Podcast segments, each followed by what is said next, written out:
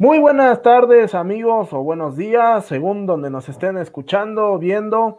Yo soy Daniel Velasco y les doy la más cordial bienvenida junto con mi compañero Ricardo Gómez Portugal del análisis de cada uno de los equipos previos al comienzo de la temporada de la NFL.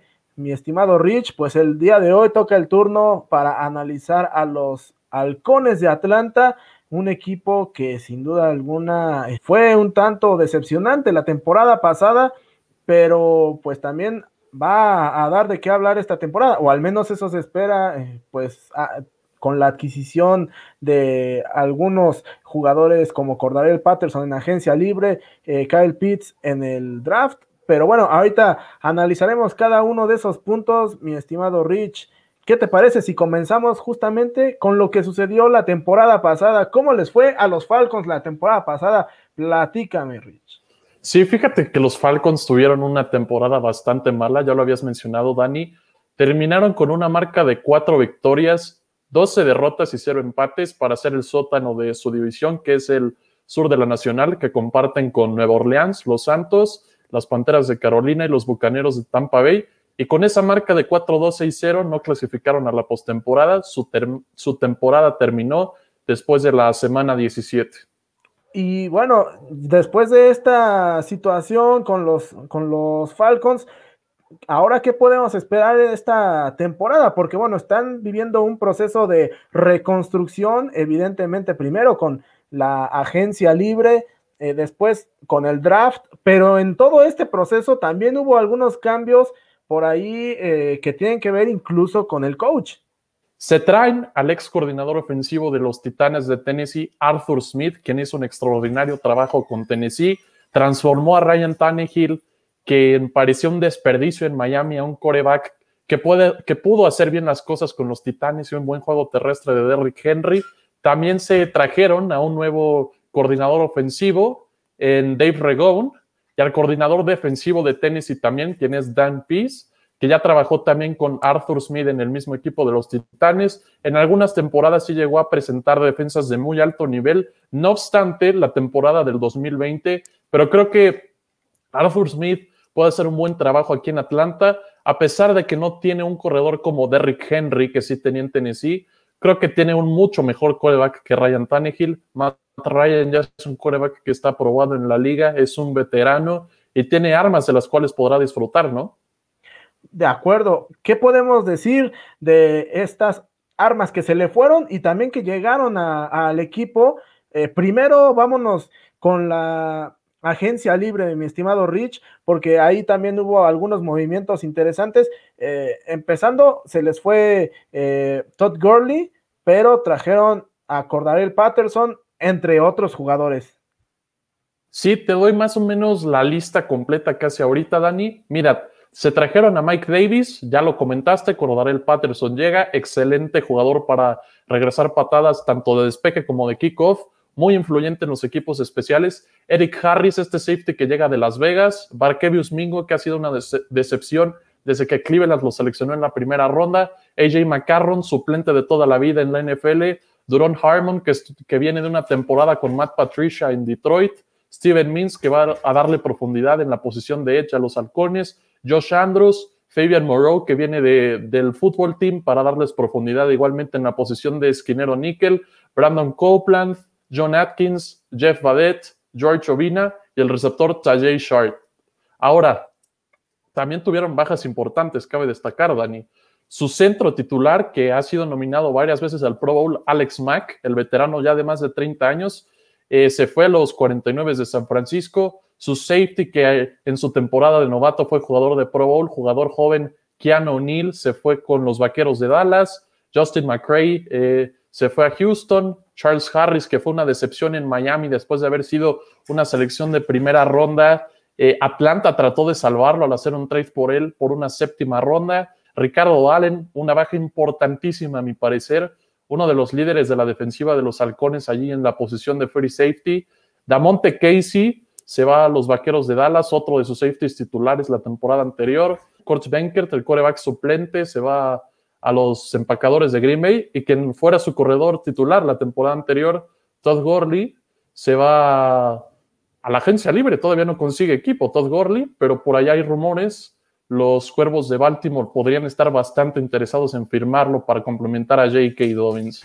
También su guardia de la temporada anterior, James Carpenter, sigue siendo agente libre. Ito Smith, el corredor que creo que fue un buen complemento para Todd Gurley la temporada anterior. Me sorprendió bastante que los halcones no le renovaran el contrato y lo hayan dejado ir por la puerta trasera a la agencia libre. Sigue disponible para cualquier equipo que quiera complementar a su corredor titular. Pues sí, eh, es una, una lista bastante larga, mi estimado Rich. Pero ya trasladándonos ahora hasta la parte del draft, eh, también hay que decir que los Falcons se llevaron a la que pues muchos consideran era, eh, no sé si llamarlo la joya de la corona o por lo menos la pieza más atractiva este, que no fuera coreback, ¿no? Y estoy hablando de Kyle Pitts. Eh, y también por ahí tuvieron selecciones interesantes en las rondas posteriores, por ejemplo, el safety Richie Grant proveniente de UCF, pero eh, pues bueno, eh, ¿qué podemos esperar de, de Kyle Pitts y de las otras selecciones que llegaron a los halcones de Atlanta? Yo creo que de Kyle Pitts podemos esperar cosas buenas. ¿Por qué? Como receptor ya tienes a Calvin Ridley, quien es una amenaza, o al menos demostró serlo la temporada anterior, Creo que esta es su temporada para consolidarse como el receptor uno de los halcones después de la salida de Julio Jones. No olvidemos que se fue a los Titanes de Tennessee tras pedir un trade. Llega a los Titanes y Calvin Ridley va a tomar su lugar como receptor uno. Y yo creo que la atención primordial va a estar en Ridley y después eso va a abrir espacios para que Kyle Pitts pueda ahí sacar casta con los halcones de Atlanta. Creo que va a ser una muy buena temporada de novato para Kyle Pitts, aunque yo lo veo como la segunda opción en el ataque aéreo. La prioridad para los pases debería ser Calvin Ridley desde mi punto de vista. Oye, y bueno, analizando un poquito más a fondo eh, las demás selecciones, ¿qué podemos esperar este, de, las, de los otros jugadores que eh, llegan al equipo de Atlanta? Ya lo mencionaste, Dani, en la segunda ronda con la selección número 40, seleccionaron a Richie Grant, este safety de la Universidad de Florida Central, los Black Knights de UCF. Es un jugador que incluso en algún momento se llegó a proyectar como una selección de primera ronda. Va a ser un safety inmediatamente titular para Atlanta. Perdieron tres de sus mejores safeties en la agencia libre este año y Richie Grant va a llegar para cubrir los lugares de esas personas. Ahora, en la tercera ronda también seleccionaron un jugador que creo que puede ser de bastante impacto. Jalen Mayfield duró hasta la tercera ronda del draft. Este tackle de Michigan, que se proyectaba incluso pudo haber sido seleccionado en la primera ronda y sorprendió bastante que cayera hasta la tercera.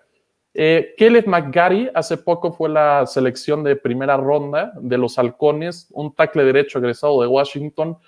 Fue seleccionado con 24 años de edad, entonces no es un jugador que a los 27 años sea joven al momento de renovar su contrato. Yo creo que por ahí Jalen Mayfield va a tomar el lugar de Caleb McGarry como tackle derecho cuando este eh, expire su contrato de novato.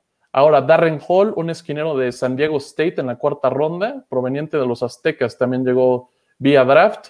Y Drew Dalman, un centro de Stanford, que creo que fue una buena selección. ¿Por qué? Alex Max, su centro estrella, se les fue en agencia libre a los 49 de San Francisco. Creo que este jugador tiene futuro para suplirlo en esa posición, aunque también está Matt Hennessy en el roster que seleccionaron el año pasado, egresado de los Búhos de Temple. Es un jugador híbrido que te puede jugar como guardia y centro. Entonces vamos a ver a Dalman de guardia, a Hennessy de guardia, o a Dalman de centro, o a Hennessy de centro. También en la quinta ronda seleccionaron a Jaquan Graham, un tackle defensivo de Texas, para ayudarle un poco a Grady Jarrett, que es de los mejores técnica 3 tackles defensivos de toda la liga. Creo que es para dar más que nada profundidad y un poco de competencia. Avery Williams, un esquinero de la Universidad de Boise State, proveniente de los Broncos. Creo que también es más que nada para dar profundidad en esa posición de esquinero. Que ojo, los halcones fueron el sótano de la liga en yardas aéreas permitidas la temporada pasada. Y ya para terminar su draft en la sexta ronda, seleccionaron a Frank Darby, el receptor de Arizona State, que fue complemento de Brandon Ayuk, el actual receptor de los 49 de San Francisco. Jugando con Jaden Daniels como su mariscal de campo. Creo que es un jugador que puede llegar incluso a tocar el campo en algunos momentos, pero yo creo que debe ganarse su lugar primero en equipos especiales. De acuerdo. Y bueno, hablando ahora sí ya de cuestiones relativas a la temporada, eh, ¿qué te parece, mi estimado Rich, si analizamos un poquito el calendario de estos halcones de Atlanta, que pues sin duda no será nada, nada sencillo?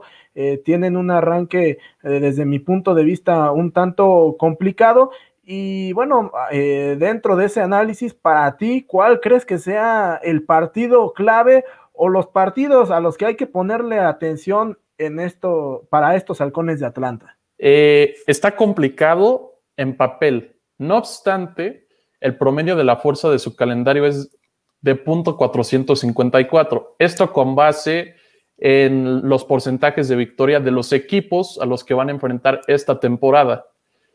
Ese porcentaje de punto 454 los coloca a los halcones con el tercer calendario más fácil de toda la liga, supuestamente. De acuerdo, de acuerdo. Este, aunque bueno, eh, me parece que aún así siguen luciendo los halcones como los más desfavorecidos en esa división. Pero creo que a pesar de que son el equipo menos favorito para esta división, pueden dar una o dos sorpresas. El inicio está un poco complicado, no te lo voy a negar. En la semana 2 tienen que visitar a Tampa Bay. Creo que ese juego va a ser clave. Y después, dos semanas después, se, van a medir contra los Football Team de Washington en la semana 4. Ese juego va a ser en casa. Pero creo que el cierre está brutal. Semana 15 visitan a San Francisco, semana 17 a Buffalo y semana 18 a Nueva Orleans. Creo que Atlanta puede empezar un poco bien, pero no le sorprenda si que después de la mitad de la temporada el equipo baje y termine con un récord perdedor incluso. Totalmente de acuerdo. Y más en una liga que es tan cambiante y en la que todo puede pasar, eh, las expectativas de inicio de la temporada pueden ser eh, engañosas y la verdad es que ya a mitad de la temporada es cuando empezamos a ver un poquito más eh, la realidad de todos los equipos. Pero bueno, antes de que nos des tu pronóstico, Rich, ¿qué te parece si vamos a ver los pronósticos también de nuestros compañeros? ¿Qué tal, Rich y Dani? Y a todos nuestros amigos que nos siguen en pausa de los dos minutos. Eh, pues mi pronóstico para los Falcons va a ser 4-13. Eh, creo que no, no van a tener un muy buen año. La defensiva no es muy buena. Y creo que eh, pues Matt Ryan ya viene de bajada, ¿no? Creo que sus mejores años están atrás de él. Julio Jones les va a hacer muchísima falta. Cal Pitts va a ser un novato interesante y pues va a darle movilidad a esa ofensiva, pero creo que no les va, no les va a alcanzar para más, ¿no? Eh, este equipo pues no, no da para más que 4-13 y bueno, pues ese es mi pronóstico y les mando un saludo. Atlanta es un equipo que va a quedar en la temporada 5-12. Tienen un nuevo head coach que es Arthur Smith. Desgraciadamente es un equipo muy desbalanceado tanto a la ofensiva como a la defensiva. Dejaron ir a Julio Jones y a su centro titular, aunque tomaron en el draft a Kyle Pitts, pero no les va a alcanzar desgraciadamente a ellos. Los Falcons tienen buen equipo, tienen gran este, plantilla, eh, su draft le salió muy bien, llega este ala cerrada tan explosiva que tanto están hablando Kyle Pitts, sin embargo tienen una nueva administración y yo creo que por eso eh, los Falcons van a quedar 7-10 en esta, en, este, en esta temporada probablemente les alcance para un tercero o segundo lugar ahí peleándose en la división, pero el tema es que la división va a ser un poquito peleada y yo por eso les doy 7-10 a estos Falcons. Atlanta Falcons, eh, pronóstico 6-11. Creo que la ventana de los halcones se cerró desde que regalaron aquel Super Bowl contra los Pats.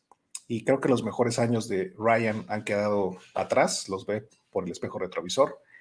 Y si le sumamos la partida de Julio Jones, este equipo lo veo navegando en la mediocridad varios años. Atlanta le doy 8-9. ¿Por qué? Hay diversas razones. Tiene un ataque explosivo. A pesar de la salida de Julio Jones, considero que Kyle Pitts puede ser ese híbrido que le pueda dar tanto en receptor como en ala cerrada. Entonces, si pueden mantener esta ofensiva en pie, Calvin Ridley también esté sano y pueda hacer jugadas explosivas, considero que su ofensiva está para pelear eh, arriba de 25 a 30 puntos. El asterisco también podría ser en la defensa, pero veo esta defensiva mejorando porque nuevo entrenador, nuevos entrenadores también en el lado defensivo, entonces considero que Atlanta puede aspirar a un 8-9. los Atlanta Falcons van a terminar con marca de 4 ganados, 13 perdidos en el fondo de la división sur de la Conferencia Nacional. Tienen a Tampa, tienen a los, las Panteras que van mejorando y tienen a Nueva Orleans que no sabemos qué va a pasar con James Winston como coreback. Matt Ryan se quedó muy solo desde la pérdida de Julio Jones. Este equipo no va a irle bien esta temporada a pesar de un nuevo coach y una nueva filosofía. Pues ahí está, Rich. Eh, ya vimos los pronósticos de cada uno de nuestros compañeros. Ahora sí, vamos a entrar en materia tú y yo de cuáles son nuestros pronósticos para este, para este equipo eh, y cuál es tu récord que, con el que tienes pensado eh, poner a estos halcones de Atlanta. Ok, Dani, fíjate que yo creo que este equipo ahorita está en, en declive. Hace cuatro o tres años podríamos pensar de ellos como un equipo que, que pudiera ser candidato a ganar el Super Bowl, ¿no? Pero hoy en día yo los veo más un equipo en reconstrucción. Ya son los últimos años de Matt Ryan. Tienen algunas piezas sólidas en la ofensiva, como el mismo Ryan, Kyle Pitts, Calvin Ridley. Y en la defensa veo dos piezas bastante interesantes como lo son Dion Jones y Grady Jarrett. Tomando en cuenta que tienen un entrenador en jefe nuevo, cuya filosofía va a tener que cambiar. No tienen sí a un corredor que vaya a ser eh, del impacto que tuvo su corredor en Tennessee. Creo que Atlanta se va a volver un equipo unidimensional a la ofensiva, un equipo muy aéreo, muy predecible para las defensivas. No obstante, a pesar de lo predecibles que van a ser, espero que Kyle Pitts y Calvin Ridley sí te dan una que otra jugada para ganar algunos partidos. Pero el problema que les veo más grande es la defensiva. El perímetro está terrible, están muy jóvenes creo que van a tener que desarrollarse esta temporada y esta temporada podríamos decir que es incluso como de prueba para los jóvenes talentos que se incorporaron a la defensiva y por eso yo les doy una calificación de 7 y 10. Creo que van a tener un inicio relativamente decente la temporada, pero la segunda mitad la veo muy pesada y los tengo como el sótano de la división. Bueno, pues eh, yo no, no creo, ser, o bueno, no soy tan benévolo como tú, mi estimado Rich. Yo sí veo al equipo de Atlanta sufriendo un poco más. Estoy de acuerdo contigo en que es un equipo que se encuentra, eh, pues, en una etapa de reconstrucción, empezando eh, que, como bien dices, tienen un coach nuevo, tienen ciertas partes del equipo que serán sumamente jóvenes y que por ello seguramente estarán pagando un precio bastante alto esta temporada y por esa razón, yo les voy a dar un récord final de 5 victorias a cambio de 12 derrotas. Eh, una temporada sumamente complicada para los halcones de Atlanta, pero que eh, eh, servirá para sentar las bases de una reconstrucción y de un mejor futuro, mi estimado Rich.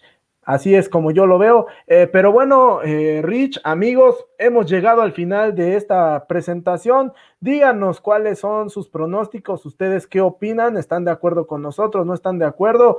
Pero en fin, Rich, nos vamos. Muchas gracias. Gracias a ti, Dani. Nos vemos.